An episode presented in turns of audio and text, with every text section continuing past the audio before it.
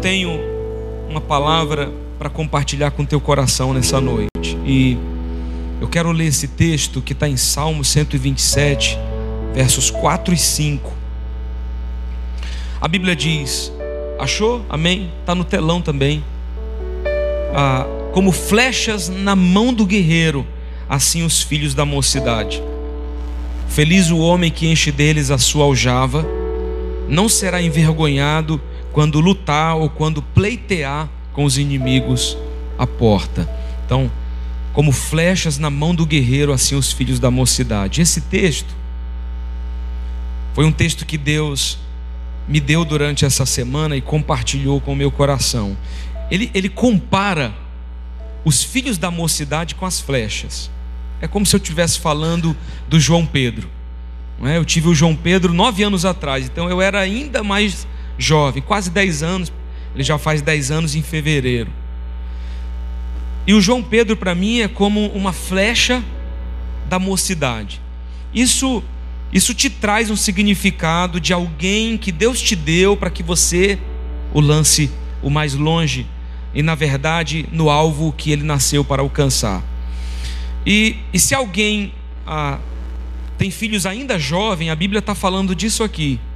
Você tem tempo para instruir, para potencializar, você tem tempo para criar essa criança e, e fazer dele um bom homem, fazer dela uma boa mulher e um homem uma mulher cheios do Espírito Santo, que vão adorar, amar Jesus e que vão ter sucesso na sua vida, naquilo que nasceram para viver. Então, as flechas, os filhos, na mão do guerreiro, são os filhos da mocidade. Esse texto ele faz, ele, ele traz esse sentido para a gente, tá?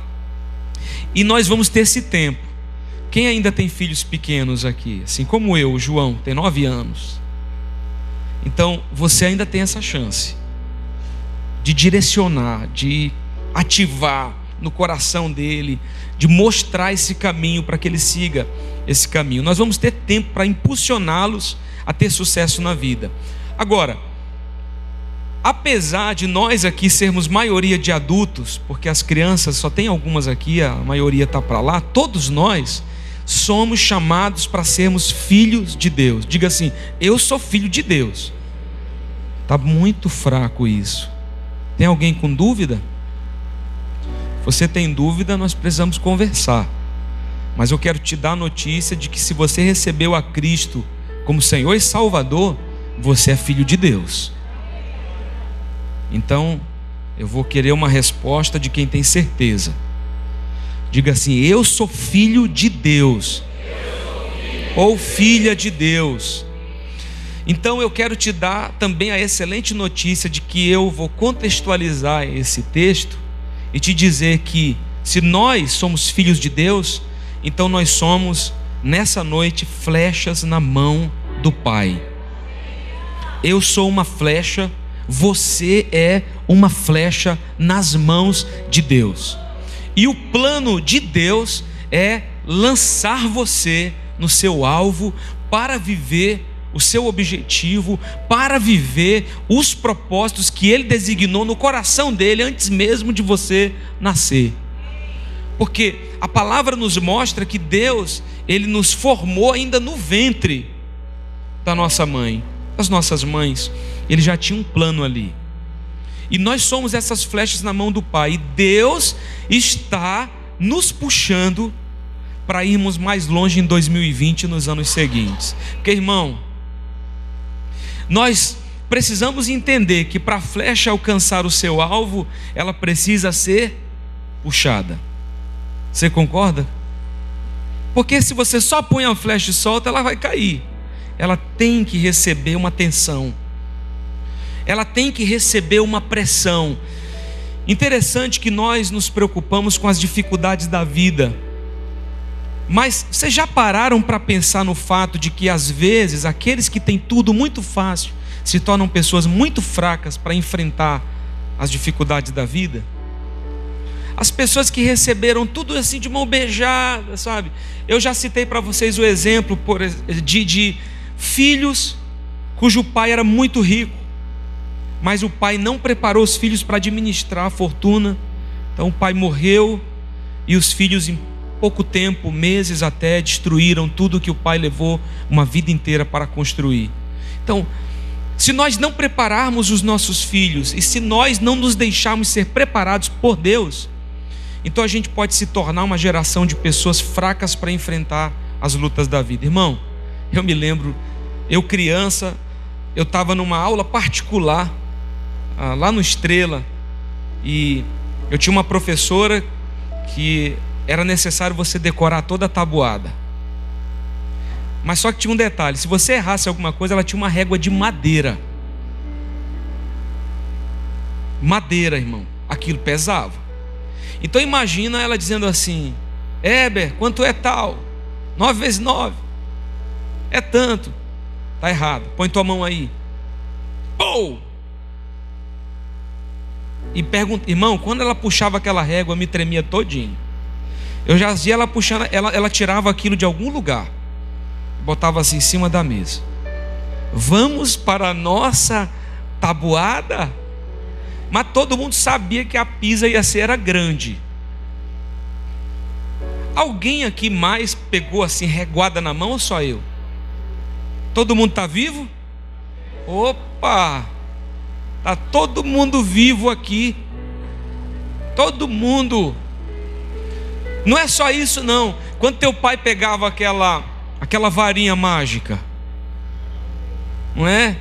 Tirada estrategicamente de uma árvore flexível, cuja ponta do galho da goiabeira tinha uma bolinha, que chamava-se antigamente de o olho do boi, que eu não entendo até hoje por quê. Esse olho vai te encontrar, meu filho. E se você fizesse alguma coisa errada, você ia ter problema. Alguém aqui morreu por isso? Alguém morreu por causa de uma disciplina, de uma correção, de um direcionamento. Só que hoje nós queremos criar os nossos filhos dizendo sim para tudo. E nós queremos também ter de Deus o sim sempre. Mas eu quero te dizer que quanto mais longe Deus quiser te lançar, irmão, mais situações você vai ter que enfrentar na sua vida. Eu vou te dar uma notícia. Você não precisa mais pagar o preço da salvação. Jesus já pagou na cruz do Calvário. Ele já pagou o preço pela vida eterna, dando a sua própria vida na cruz. Mas há um preço que ainda precisa ser pago: é o diário, é a busca, é, é permanecer, é perseverar. Isso é o que nós precisamos fazer.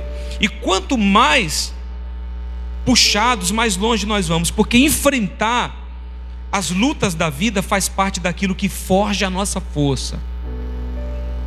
Enfrentar os desafios faz parte daquilo que nos forma, que nos forja para continuar caminhando. E quanto mais puxados, mais força nós teremos no lançamento. E maior será a nossa chance de atingir o alvo. Você está entendendo aqui? Está compreendendo mesmo? Está vivo? Você está bem? Graças a Deus. Sei que a chuva tinha danificado alguém. E esse texto, ele traz assim algumas partes que são importantes, mas eu separei três para a mensagem de hoje. Só três. A primeira parte são as flechas, que são os filhos. Irmão, eu e você somos flechas nas mãos de Deus, porque somos filhos de Deus. O arqueiro é o próprio Senhor, ele é o poderoso guerreiro, ele que vai à nossa frente. E o tempo, gente, o tempo é muito importante. Olha, tem muita gente que não está calculando o tempo. Eu estou com 38. Então, bora dizer que eu tenho pela frente, de maneira otimista, mais 40 anos de produção. É muita coisa ainda, que eu já vou estar com 78. Não, eu vou tirar aí uns 8 anos disso aí. Tá bom? 78 ainda? Pregando? Eita glória. Hã? Pastor Adilson tem 72. Mas. Belíssimo, tá? tá. Obrigado, pastor Amém. Mas vamos dizer que eu chego lá igual o pastor Adilson, assim, sarado, bonito, malhado. Não é? Com um topete bonito.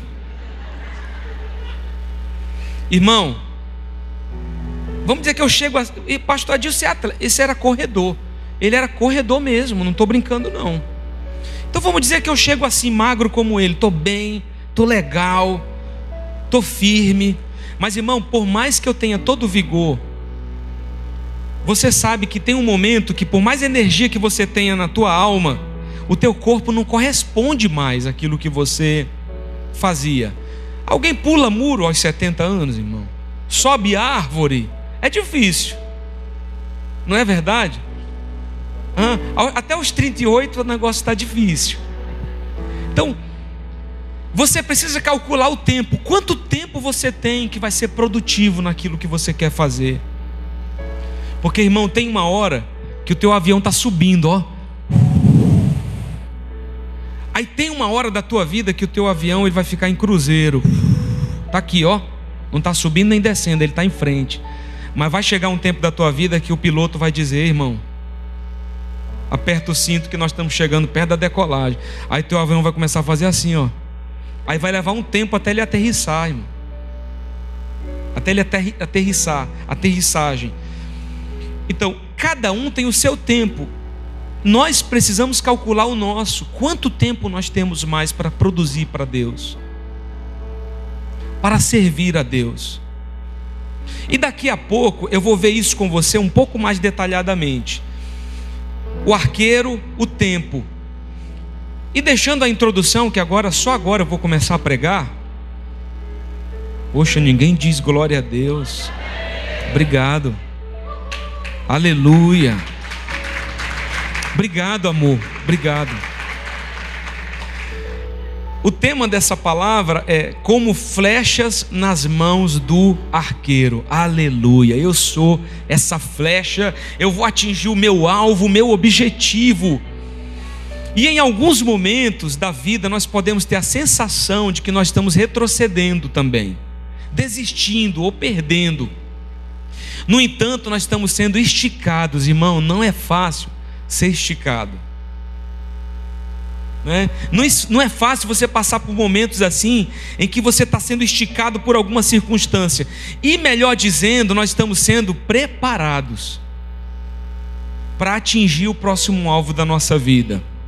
Então, eu quero que você saiba, aprenda, porque ser esticado também faz parte de amadurecer.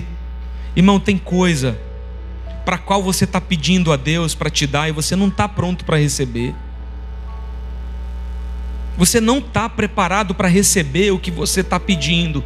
Você precisa amadurecer. Você precisa crescer um pouco mais. Você precisa ter ainda algumas experiências para você ter acesso a isso. Irmão, não é só assim com Deus, não é tudo na vida. Ó, oh, você não pode pegar alguém que dirige um Fusca e dar para ele uma Ferrari ele vai ter que aprender a dirigir, que Ferrari é diferente. É uma troca de marcha, é um pedal diferente, é uma estrutura diferente. Então vai ter que ser preparado. Eu outro dia vi alguém, foi até engraçado, ele tinha um bebezinho assim dormindo no colo da mãe, e esse rapaz, eu estava em algum lugar, ele olhou para o bebê e disse assim: Ah, o que eu daria para ficar desse jeito em cinco minutos de lerdeza? Eu tenho tanta responsabilidade, eu tenho tanta coisa na vida, o que eu daria para dormir desse jeito aí? Olha só. Eu achei interessante, porque o tempo daquela criança é isso, é o que? Comer e dormir. Come, dorme. Se faz as coisas, a mãe limpa. Não precisa ele se dar banho, a mãe dá banho. Cuida, mas vai chegar um momento que isso vai mudar e as responsabilidades vão começar a chegar, porque nós vamos sendo preparados conforme vamos crescendo. Isso é como ser lançado para uma próxima estação. É na verdade, e na verdade isso é algo para a vida toda. Sempre, sempre. E quando você chegar aqui, ó, você vai descobrir que precisa passar uma nova etapa para chegar mais adiante. Irmãos, todos nós precisamos aprender. Eu digo para Deus assim, com todo respeito aos irmãos, Como diz o irmão Tonhão, pastor, eu estou um, um velho assim, crocante. Crocante? Como é que é isso? Quando eu acordo de manhã, faz croc, crac, croc, crac. Se olha, essa eu não sabia. Eu aprendi agora. e eu digo assim: Deus, me ajuda, Senhor. Eu não quero ficar um velho broco, não. Não é crocante, é broco. O que é que essa linguagem lá no Nordeste? Quanto mais tempo passa, mais difícil você fica para aprender coisas novas. Você vai se fechando. Você vai criando barreiras. Eu falo, Deus, faz isso comigo não. Quanto mais velho eu ficar, mais humilde eu quero ser para aprender com os outros. Mais simples eu quero ser para ouvir alguém, para receber de alguém. Senhor, me ajuda a guardar esse coração. Eu não quero perder isso, irmão. Até a morte nós temos coisas para aprender, para crescer. E eu quero te dizer aqui nessa noite: essa é uma chave para você. Tem coisas que Deus quer te dar que, se você não se reinventar, se redescobrir, você não vai conseguir receber. Irmão, é a vida. Minha mãe, cadê? Minha mãe está ali. Me mandou uma foto, te amo, mãe.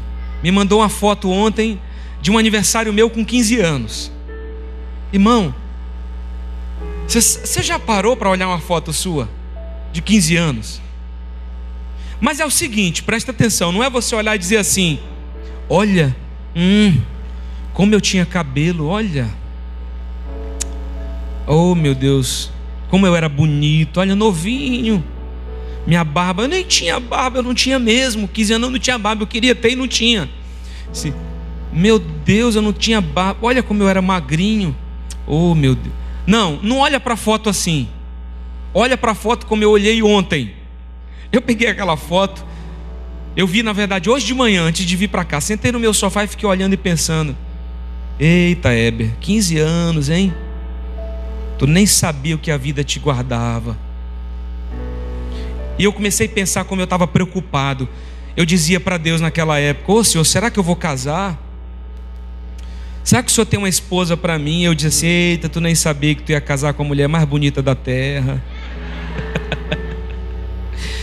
tu nem sabia. E houve uma época da minha adolescência, olha a coisa de adolescente maluco, que eu achei que eu não podia ter filho. Que eu achava que eu tinha algum problema. Olha que coisa maluca. Falei, tu achava que não ia casar, que não ia ter filho. Tu nem sabia que Deus ia te dar um que valia quatro. E, tu não sabia. E eu comecei olhando, eu preocupado com dinheiro. Oh, tu não sabia que tu ia viajar nações pregando o evangelho? Que Deus ia te pôr à frente de uma igreja tão linda. Pô, tu não sabe, rapaz, tu não sabia. Ô oh, irmão, eu fiquei olhando para mim pensando, Deus, como eu estava tão preocupado, ansioso com tudo na minha vida, 15 anos de idade, só 15 anos, começando tudo. E eu fiquei pensando, Deus, como o Senhor é bom.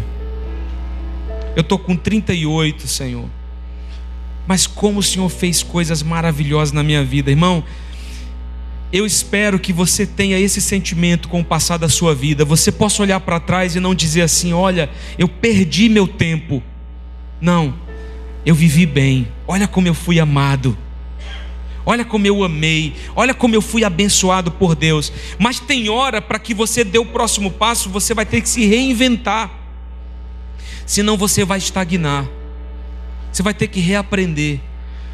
Tem muita gente que diz assim: é, mexe nesse celular aí para mim, meu filho. Eu não sei fazer isso. Não, não, não, não, não faça isso. Meu filho, vem cá, me ensina. Eu quero aprender como é que mexe nisso aqui. Preciso saber, essa geração precisa disso. Eu tenho que saber como é que eu lido com isso. Eu preciso aprender como é que eu faço isso. Irmão, não se feche, se abra para que Deus te ensine.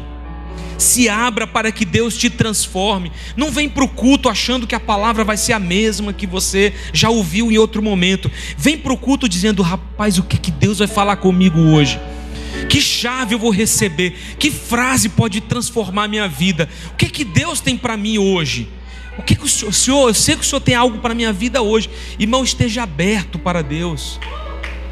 Não seja religioso. Seja um cristão puro e simples.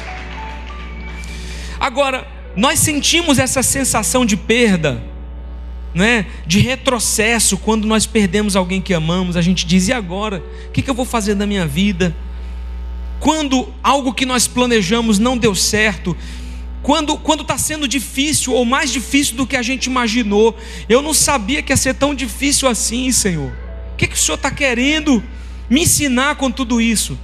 Agora, como que eu posso saber a diferença entre retroceder no sentido de realmente desistir ou retroceder no sentido de buscar forças?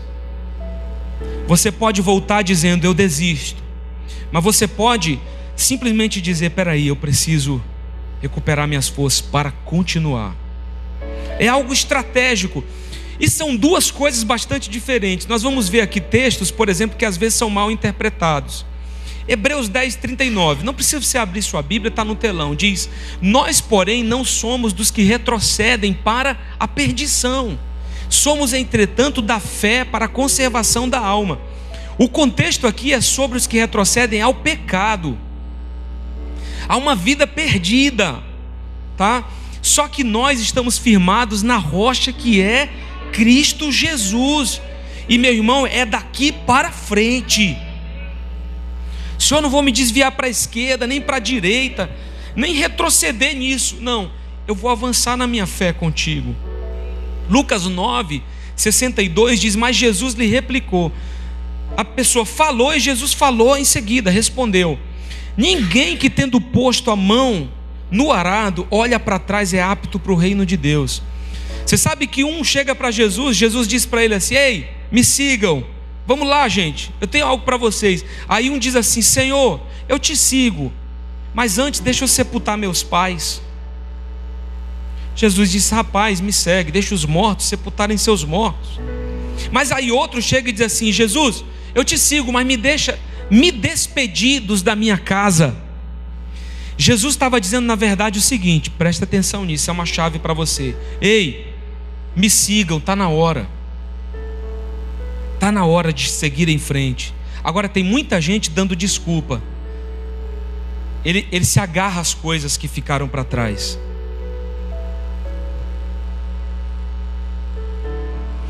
Ele se agarra às coisas do passado. Ele diz assim: Não, eu vou servir a Deus quando eu tiver mais tempo. Você viu o Tiago falando que fez o curso mesmo lutando em relação ao trabalho? Ah, eu vou participar da equipe de louvor quando eu tiver um carro e puder vir aos ensaios. Eu, eu vou participar do ministério infantil quando meus filhos estiverem maiores. Aí teus filhos vão crescer, você vai dizer assim: É, eu vou participar do ministério infantil quando meus netos estiverem criados. Eu vou ajudar com isso. E Jesus não está dizendo para você não ajudar, mas Jesus está dizendo: para, está na hora de seguir em frente. Eu vou aceitar Jesus quando eu parar de fumar ou beber, quando eu parar de mentir. Vocês estão entendendo o que eu estou querendo dizer? Ah, eu vou fazer isso quando? E as pessoas estão se agarrando. E na verdade Jesus está dizendo: está na hora. Tá, pastor, mas me feriram tanto na igreja de onde eu vim. Eu fui muito decepcionado ali fizeram umas coisas comigo tristes. Pastor, vou mais longe. Não foi nem da onde eu vim, foi aqui mesmo na adoração. Os irmãos aí me magoaram, me feriram. Aí eu te pergunto: você vai carregar isso até quando? Aí você vai usar isso como desculpa para ser infrutífero, para não abençoar, para não servir, para não viver o teu chamado. Você acha que isso vai prejudicar a quem? A você mesmo primeiro. Quando é que você vai soltar isso? Jesus, eu te sigo, mas deixa eu me despedir dos meus pais. Eram essas desculpas. Se não fosse aquilo, era outra. Jesus, te sigo, mas deixa eu vender minha casa primeiro. Jesus, eu te sigo. Mas quando que você vai começar? Quando que você vai perdoar? Quando que você vai liberar perdão? Quando que você vai soltar isso? Interessante que com Deus é, é tremendo, não é? E Ele está dizendo: Eu continuo acreditando em você. Eu continuo crendo. Está na hora. Está na hora. Vamos em frente. Deixa esses impedimentos para trás. Irmão, não estou te falando só a nível de igreja, estou te falando a nível de mundo. Para, meu irmão. É, para com isso. Gostei do testemunho do irmão Tonhão. E eu não vou contar exatamente igual, mas ele estava me contando um episódio que uma pessoa fechou o carro dele e ficou buzinando, querendo briga. Ele disse que desceu do carro. E o pessoal que vê irmão Tonhão com essa altura, esse bigode, acha que ele é muito. Ele é um homem sério de Deus, mas é uma das pessoas mais doces que eu conheço. E gosta também de brincar. Só que quando ele desceu do carro, o pessoal ficou olhando, achando que ele ia para cima do cara do outro carro, né? E ele foi até lá e bateu no vidro do cara. Ele disse: Ixi, vai ter briga. Irmão Tonhão tá ali. Seu Tonhão, vai ter briga. Aí o irmão Tonhão disse assim: Ô oh, meu senhor, o senhor sabia quando eu saí de casa hoje eu orei? Orei para Deus abençoar meu dia. Mas o senhor está sendo usado pelo diabo. O senhor quer que eu faça uma oração pelo senhor? Eu posso orar pelo senhor também. Diz que a mulher do, do cidadão que estava no carona só fez baixar a cabeça assim. E ele não disse uma palavra. Simplesmente saiu com o carro e foi embora. Irmão, quantos de nós a gente ia puxar briga mesmo? A gente ia querer mesmo. Ei, rapaz, o que, que, é isso? Tá maluco? Por que está me fechando? Olha o tamanho da rua para você passar. Mas não, posso orar por você, irmão? Matou o homem. Ainda por cima que ele reconheceu o homem que era, uma, era um crente. Olha, o que trancou ele era crente. Quando ele disse, posso orar por ti? Aí que ele se desmanchou mesmo, rapaz. Ele deve ter pensado, rapaz, o que é que eu estou fazendo da minha vida, né? Eu sou crente. O que é que eu estou fazendo isso? Olha tanto de espaço na rua para eu passar. Irmão, nós precisamos entender, está na hora de deixar esses ressentimentos, essas mágoas, essas coisas para trás. O motivo que nos impede, na verdade, de soltar isso, nem sempre é o que a gente diz, mas às vezes é vergonha, timidez, falta de coragem, de confiança, é falta de fé. E nós falamos aqui deste texto sobre desistência, não é? E às vezes, quando você se sente sendo puxado por Deus, não é que você está desistindo, às vezes você está tendo uma parada estratégica. E, e eu gosto do momento. Travou de novo. Eu gosto do momento que acontece na vida de, de Elias. A Bíblia diz em 1 Reis 19: Voltou segunda vez o anjo do Senhor, tocou e lhe disse: Levanta-te e come, porque o caminho te será sobremodo longo. Levantou-se, pois comeu e bebeu, e com a força daquela comida, caminhou quarenta dias e quarenta noites até Horebe, o monte de Deus. Irmãos, Elias tinha sido protagonista de um grande evento no Monte Carmelo, quando centenas de profetas de Baal foram mortos porque foram considerados profetas de um Deus falso. Mas interessante porque Jezabel promete matá-lo. Como você fez com meus profetas, eu vou te matar também. E ele foge para o deserto e ele deseja a morte. Mas Deus ainda tinha planos para Elias. Lá em 1 Reis 19. E o anjo do Senhor vai até ele e diz assim: Olha, Elias, come, bebe, dorme. Aí ele faz isso, faz outra vez. Porque você precisa se fortalecer. Irmão, presta atenção numa coisa. Você já bateu muito cabeça com isso que você precisa resolver? Não está mais na hora de você fazer alguma coisa, está na hora de você orar. Para. Está na hora de você buscar a face do Senhor.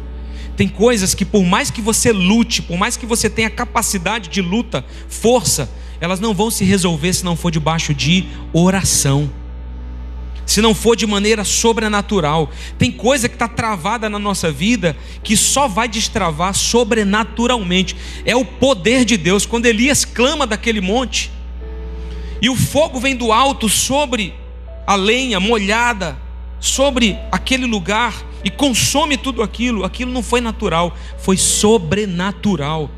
Tem coisa na nossa vida que só vai acontecer assim. Você está preocupado com alguém da sua família que não serve a Deus? Você está preocupado com alguém que você já investiu muito e ele não muda de vida? Irmão, você já disse o que tinha que dizer. Está na hora de você pagar um preço em oração. Eu falei, por exemplo, dessas paradas estratégicas. Eu, eu já falei sobre a lagarta, que para virar uma borboleta, borboleta tem que entrar no casulo, não é verdade? Opa, deixa eu ficar um tempinho aqui. Antes de criar a asa, a águia, por exemplo, ela tem que subir no mais alto monte, ela tem um, uma fase de renovação. Irmão, até dormir faz parte disso. Vocês lembram que eu falei do Bigard, que ele disse para mim que quando está nervoso dorme? Ou coisa boa. Mas também não durma demais, que é pecado. Tem que trabalhar também. Mas interessante, porque a Bíblia diz que Deus criou tudo no sétimo dia, ele. O que, gente?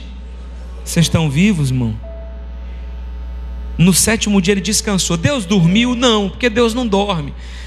Ele descansou no sentido de contemplar aquilo que ele fez. Você sabe que muitos de nós não temos nem prazer naquilo que a gente faz. Não nos alegramos naquilo que o Senhor nos dá.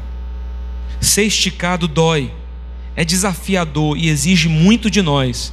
Mas se formos aprovados, então seremos lançados bem longe atingindo o objetivo e vivendo os planos de Deus para as nossas vidas. E para terminar, eu quero falar sobre essas etapas, e eu vou ser breve. A primeira são as flechas. As flechas somos nós. Você pode dizer mais uma vez: Eu sou uma flecha nas mãos de Deus. Bora ser bruto, sacode o irmão do teu lado e diz assim: você é uma flecha nas mãos de Deus, irmão. Eita Deus. Interessante que eu pesquisei alguns aspectos de uma boa flecha. Está preparado? Posso começar a pregar? Poxa, me ajuda, irmão. Primeiro aspecto de uma boa flecha tem que ser leve e não ter pesos. Pastor, o senhor está falando de gente gorda? Claro que não. Gordura. Tem nada a ver uma coisa com a outra. Eu estou falando de peso na alma, peso no coração, peso na vida, na mente. É tudo ruim, é complicado, é pesado. Se você é pesado assim, vai ser difícil Deus te lançar longe. Não, irmão, irmão, larga isso. Deus está dizendo para você, está na hora. Larga esse passado. Segue em frente. Eu quero te lançar além. Como Deus é maravilhoso. Se livrar desse embaraço. Paulo falou sobre isso. Então, é ser grato. Você sabe, irmão, a gratidão traz leveza à vida. Obrigado, Senhor. Você é grato pelas simples coisas. Você é grato por tudo que o Senhor está fazendo. Você está feliz com Jesus nessa noite? Se você está feliz com o que Jesus está fazendo, você é uma flecha leve para ser lançada longe. São os embaraços, as ansiedades, as preocupações, os ressentimentos, as contendas, as dívidas. Tem muito crente que está chegando no final de 2019 e ele está afundado em dívida. E não é porque você não recebe um bom salário, é porque você é um mau administrador do que tem. Você gasta de maneira dissoluta, você está destruindo o que Deus está te dando. Também não pode ser avarento, mas também não pode ser essa pessoa que gasta sem nenhum padrão e respeito ao que Deus quer fazer na sua vida. Sabe o que prende a gente também? Orgulho. Uma segunda coisa que eu vi da flecha é que a aerodinâmica precisa ser eficaz para que nenhum vento forte a desvie. Ela não pode ser desviada pelo vento. Sabe o que é dizer isso? É um propósito claro, bem definido. Sabe? Você lembra de Pedro? Pedro vê Jesus vindo e diz: Se é o Senhor mesmo que está vindo, então eu quero ir contigo. Né? E aí Jesus, pode vir, rapaz. Aí ele está lá, desce do barco, ele era meio petuoso mesmo. Aí ele sai andando sobre as águas. Ai, tá, rapaz, que coisa tremenda. Mas de repente os ventos começam a soprar. A Bíblia está dizendo. E com esses ventos soprando e essas lutas, Pedro começa a desviar o foco de Cristo. E começa a olhar para o vento. Irmão, eu quero te dizer nessa noite que nós não somos guiados pelo, por aquilo que vemos as circunstâncias, mas por aquilo que nós cremos. Se Deus te falou que vai fazer algo na tua vida e você põe a mão no bolso e diz assim: Senhor, eu quero crer nisso, mas não tenho dinheiro para isso, irmão. Se Deus te prometeu, basta você se pôr no lugar certo, Ele vai te levar. Ele vai fazer. Não seja desviado pelo caminho por causa das circunstâncias. A terceira característica é que a flecha precisava ter uma ponta polida para o alvo, para que o alvo fosse acertado com facilidade. Então, isso tudo vai falando sobre ser definido, saber aonde quer chegar. E o tipo de madeira da flecha não pode ser flexível. Eu achei que tinha que ser meio mole, mas não. Caso contrário, o alvo não seria atingido. Isso fala de suportar bem a tensão a que somos submetidos. É ser firme. É ser bem resolvido. Você quer um exemplo disso? Eu casei. Meu casamento não está legal. vou divorciar. Isso não é uma boa flecha. Eu casei. Ninguém me obrigou a casar. Ninguém pôs uma arma na minha cabeça. Deus não desceu do céu dizendo: ou tu casa ou eu te mato amanhã nessa hora. Eu escolhi casar. Não está legal. Eu vou lutar para que o meu casamento dê certo. Eu vou me manter firme no propósito. Eu fiz uma aliança, não foi só diante dos homens, foi diante de Deus. Eu vou lutar e o meu casamento vai vencer eu vou continuar. Por que, que a gente considera mais fácil a saída dos fundos? A, a saída, eh, de repente, de uma porta de divórcio ou de uma porta que não é bênção. Não, irmão, Deus está nos chamando para a gente lutar, porque Ele quer nos conduzir de glória em glória e de vitória em vitória. E nós falamos do arqueiro que é o Senhor. Então, acalma teu coração. O Senhor tem o controle de tudo na sua vida. Fala isso para a pessoa do seu lado, meu irmão, vizinho. Deus tem o controle de tudo na tua vida. Mas é tudo, é tudo. É tudo mesmo, é tudinho. Eu estou já terminando. Eu gosto desse texto. Salmo 127, o Senhor diz assim: se o Senhor não edificar a casa, em vão trabalham os que a edificam. Se o Senhor não guardar a cidade, em vão vigia a sentinela. Olha, inútil vos será levantar de madrugada, repousar tarde. Trabalha muito cedo, dorme tarde. Comer o pão que penosamente granjeaste, aos seus amados ele dá enquanto dormem. A Bíblia não está dizendo não trabalhe, só durma, a Bíblia não está dizendo isso. Ah, pastor, achei uma doutrina que me agrada. Nome de Jesus, não é isso. Mas a Bíblia está dizendo: ei, apesar de você trabalhar, apesar de você lutar, de você fazer a sua parte, saiba que a graça para você alcançar tudo isso vem do céu, vem de Deus. Tudo que nós temos, meus irmãos, vem do Senhor. Sabe o que é o melhor mesmo? É se render. É deixar Deus te lançar, né? Igual quem vai no metrô de São Paulo. Se joga na multidão e deixa fluir. Não luta não, que é pior, irmão. Vão te pisotear. Tu vai ter problema. Entra no meio do povo e deixa o povo te levar. Irmão, essa flecha tem que ser assim. Senhor, o Senhor é o arqueiro. O Senhor tem o arco nas mãos, sou a flecha.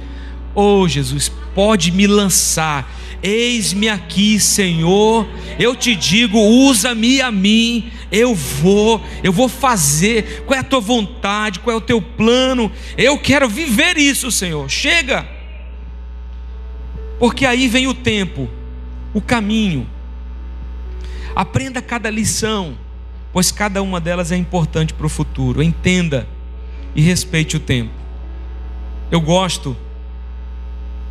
É, o evangelho, o cristianismo, ele é bonito porque o Senhor dele nunca nos pediu algo que não fez, que não viveu. E Jesus ele nos ensina muito sobre o tempo.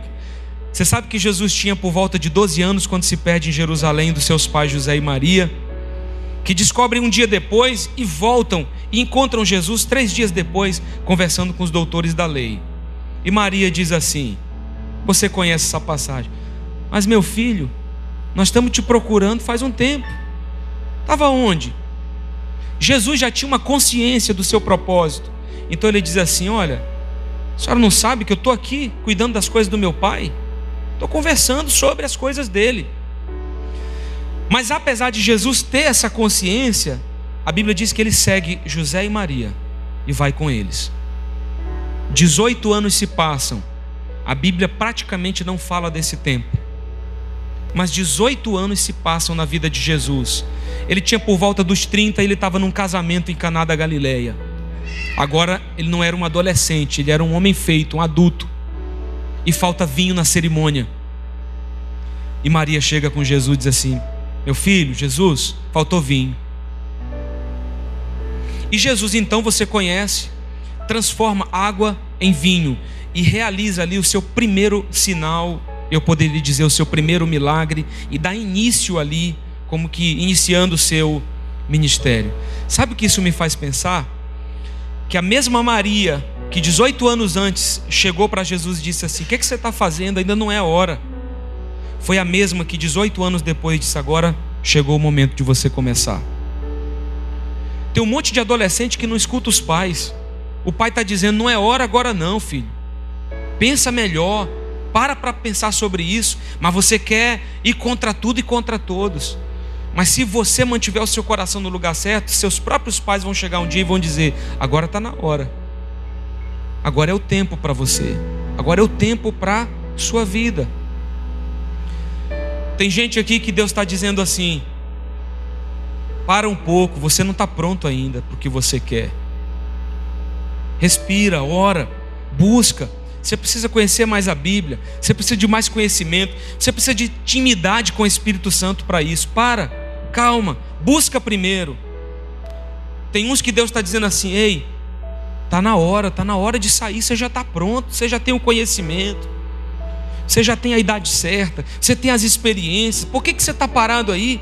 Para uma terceira classe, Deus está dizendo assim: ei, já passou, o trem já passou, tu não pegou, já está passando o tempo está ficando para trás, você precisa ir, você precisa avançar.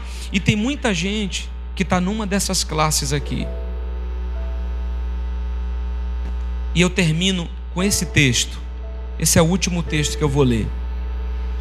Antes de ler esse texto, eu quero te dizer uma coisa. Antes de sermos mais do que simples flechas, não é, não é só simples flechas, mas mais do que isso, são flechas incendiadas, porque carregam um fogo uma paixão, um propósito no seu coração. Deus nos chama essa noite para não sermos só flechas, mas para nós sermos flechas inflamadas pelo Evangelho. Que aonde serão lançadas vão alcançar um objetivo. E esse texto de Paulo mexe com o meu coração. Meu Deus, olha o que ele está dizendo, preste atenção, irmãos. Quanto a mim, não julgo havê-lo alcançado Paulo está dizendo: Olha, eu sei que eu não alcancei ainda, mas uma coisa eu faço, esquecendo-me das coisas que para trás ficam e avançando para as que diante de mim estão, prossigo para o alvo, para o prêmio da soberana vocação de Deus em Cristo Jesus. Ele está dizendo: Olha, gente, eu sei que eu não alcancei, mas eu estou lutando por isso. Ele continua dizendo: Todos, pois que somos perfeitos. Olha que coisa intrigante. Tem alguém perfeito aqui hoje nesse salão? Ninguém. Por que, que Paulo disse isso? Paulo não estava falando de perfeição no sentido de não pecar. Mas você sabe que quando você entrega a sua vida a Cristo, o sangue de Jesus te lava e te redime. Você então agora é justificado pelo sangue de Jesus. É como se Paulo estivesse dizendo: Ei, nós que cremos em Cristo, nós que somos de Deus, tenhamos este sentimento, e se porventura pensais de outro modo, também isto vos declarará Deus. Olha o último versículo que Paulo diz, irmão. Se você não absorveu nada até aqui, isso aí pode ser suficiente para mudar a sua vida. Ele diz: Todavia, andemos de acordo com o que já alcançamos. Paulo está dizendo assim: Ei, eu sei que eu não alcancei, mas eu quero que vocês saibam que eu estou lutando para alcançar. E de uma coisa eu tenho certeza: é daqui para frente. Eu não retrocedo mais. Eu vou continuar andando de acordo com o que eu já alcancei. Antes eu era um mentiroso, eu não minto mais. Eu traía, eu não traio mais. Eu posso ter outros defeitos agora, mas mentiroso e traidor não é mais um deles. E para isso aqui eu não volto, porque é como um cachorro que volta para comer o seu vômito. É como alguém que volta, e eu te provo que isso é bíblico. O Senhor nos diz em Gálatas 5:1: Foi para a liberdade que Cristo nos libertou. Ele diz: portanto, não se submetam novamente a um jugo de escravidão. Então tem chance de você estar livre, mas de voltar a ser escravo. Mas Paulo está dizendo: ei, Jesus já pagou um preço, já morreu na cruz, ele já nos deu a salvação, você já foi liberto e é daqui para frente. Eu não volto para a cadeia de jeito nenhum. Eu fui liberto, é daqui para mais. É daqui para frente, dentro dos propósitos que Deus tem para minha vida. Fica de pé. Você é uma flecha. Quais são, qual é o seu alvo? Qual é o seu alvo? Interessante. Eu em 2020 tenho alvos que são para a igreja e tenho alvos que são pessoais. Quais são os seus alvos? Para sua família, para sua empresa, sua vida profissional, seu futuro acadêmico? Quais são seus alvos? Para o seu chamado, para o seu ministério? Quais são os seus alvos? Eu quero terminar esse culto, essa reunião, orando. E, se você entendeu que você é uma flecha nas mãos do Pai, e você tem alvos para o ano que vem, para 2020, o que é que você precisa? Eu queria que você saísse do seu lugar e viesse até aqui o altar. Mas não vamos impor as mãos sobre ninguém. Eu só quero orar por você. Então, se você tem um alvo, um objetivo a ser alcançado, então você pode sair, pode vir. Eu só quero que você derrame isso diante do altar. Você pode ajoelhar, você pode ficar de pé. Sonda-me, Senhor, e me conheces. Quebranta o meu. E você pode pôr isso diante coração. do Senhor. É entre você e o Espírito Santo. Transforma-me conforme a tua palavra. e enche-me até que em mim se ache só a ti. Então, usa-me, Senhor. Oh, Usa-me como um farol que brilha à noite, como ponte sobre as águas, como abrigo num deserto, como flecha que acerta o alvo.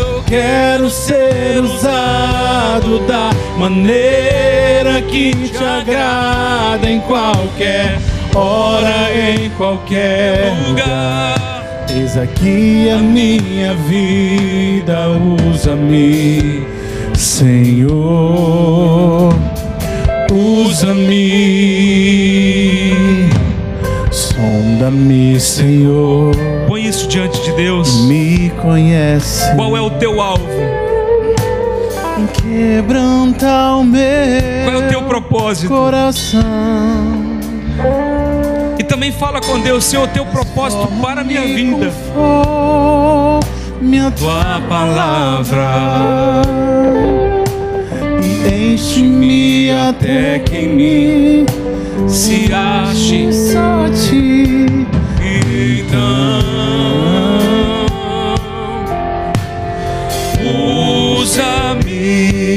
Senhor. Usa-me como um farol que brilha à noite como ponte sobre as águas, como abrigo no deserto, como flecha que acerta o alvo. Eu quero ser usado da maneira que te agrada em qualquer hora, em qualquer lugar. Eis aqui a minha vida, usa-me, Senhor, usa-me, sonda-me, quebranta-me,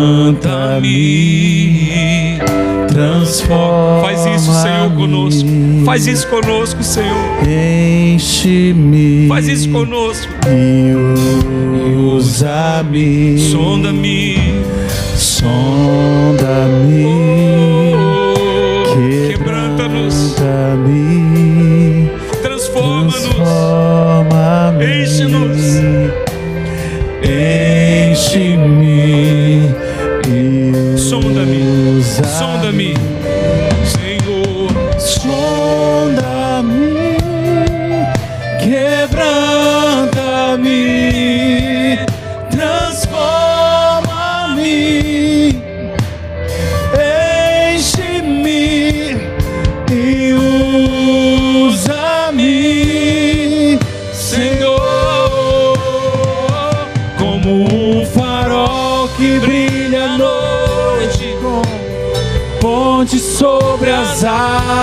como abrigo no deserto.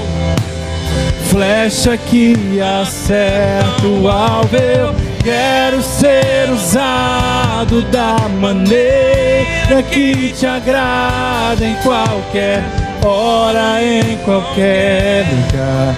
Eis aqui a minha vida, usa-me. Senhor, usa-me. Senhor, nós estamos nesse altar, abrindo os nossos corações. Estamos aqui, nesse ambiente, nos abrindo para o Senhor. Falando dos nossos sonhos, falando dos nossos planos e propósitos.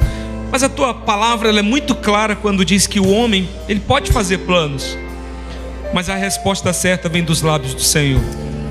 Nós estamos aqui, Senhor, buscando a tua voz, buscando a tua palavra, a tua vontade, o teu querer, a realização dos teus propósitos, porque nós somos as flechas. E nesse contexto, tu és o arqueiro, tu és o nosso pai. O que nós queremos é nos entregar nessa noite, nos render e dizer: Senhor, nós estamos prontos aqui, eis-nos aqui, eis-me aqui, Senhor. Envia-nos, faz em nós o teu querer, e como flechas na mão do arqueiro, nós queremos ser essas flechas nas tuas mãos. Por isso eu declaro, pelo poder do nome de Jesus, que nenhum propósito do coração do Pai, nenhum plano, nenhum sonho do coração de Deus a meu respeito ou a nosso respeito será frustrado. Não será frustrado em nome de Jesus. Mas o sonho do coração de Deus, o plano do coração de Deus, os propósitos do coração de Deus, eles vão se cumprir nas nossas vidas. Nós vamos viver esses propósitos e como flechas nós vamos alcançar esse alvo. Pai, eu oro pelo tempo de cada um. Que eles entendam o seu tempo, a sua hora, a hora de parar, a hora de seguir. Senhor, que eles tenham essa essa sensibilidade, nós queremos ter essa sensibilidade. Mas seja a tempo ou fora de tempo, pregar o evangelho abençoar vidas com o Evangelho, com a palavra da salvação.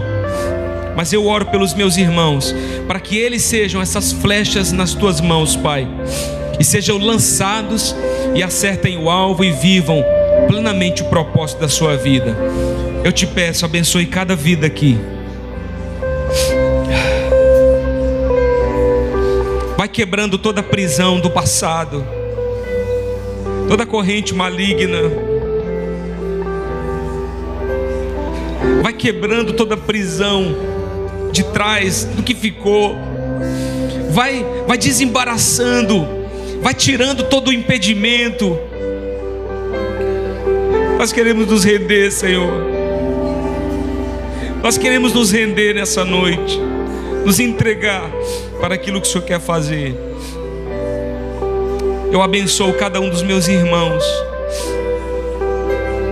Como sacerdote nesse lugar, Senhor, eu quero abençoar cada um dos meus irmãos, suas famílias, suas vidas, pelo poder do nome de Jesus.